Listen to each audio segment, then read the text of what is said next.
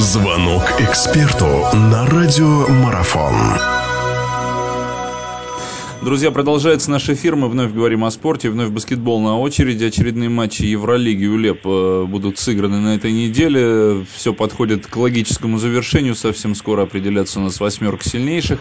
Вот о предстоящих играх ЦСКА и Локомотива Кубани мы поговорим. У нас в гостях наш прославленный баскетболист, человек известный в мире баскетбола. Я всех регалий не буду перечислять. Сергей Николаевич Тараканов у нас в гостях. Сергей Николаевич, добрый день, я вас рад приветствовать. Здравствуйте. Давайте начнем с Кубани. Сергей Николаевич, ну не совсем ровное получается получается выступление, где-то что-то получается, где-то нет.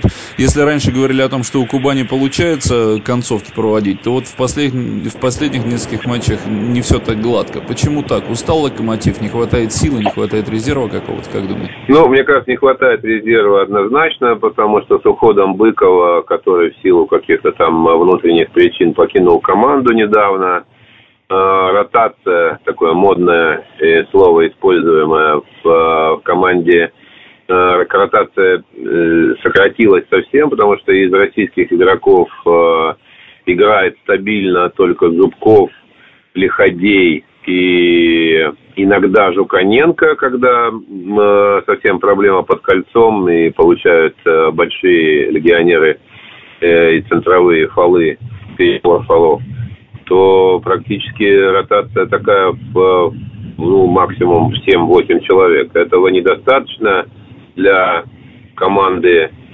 э, претендующей на восьмерку, хотя, в принципе, Кубань, конечно, достойна восьмерки, я считаю, и, допустим, роковое может быть поражение аварии в Мюнхене, э, оно сыграет свою роль, э, хотя нельзя отрицать того, что все игры последние э, команда Пашутина э, большинство игр выигрывала на зубах и по очку по два. То есть концовки такие, которые, э, скажем так, поддерживают реноме тренера, потому что команда, если проигрывает 20, это уже команда, да, такой есть такая внутренняя баскетбольная как сказать, поговорка, а если очко выигрывает, то это уже победа тренера.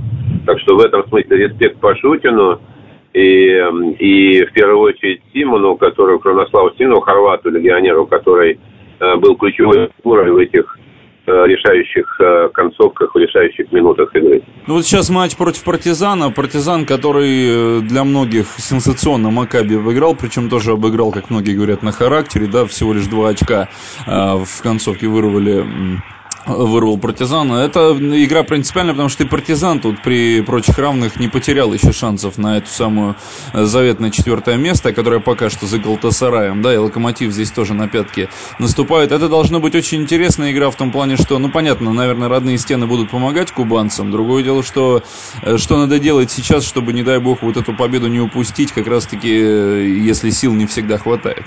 Ну, в моем понимании, партизан довольно средняя рядовая команда на выезде и очень грозный соперник э, в большинстве своих э, матчей, которые они играют дома. Но как раз э, дома-то партизан Локомотиву проиграл. Я был на этой игре э, в Белграде и видел ее. И, ну, скажем так, достаточно уверенно Локомотив выиграл, и каких шансов особых у партизана не было. Мне кажется, что безоговорочный лидер в этой ситуации э, Локомотив, естественно, э, который должен побеждать и обязаны побеждать, потому что они должны брать свои шансы.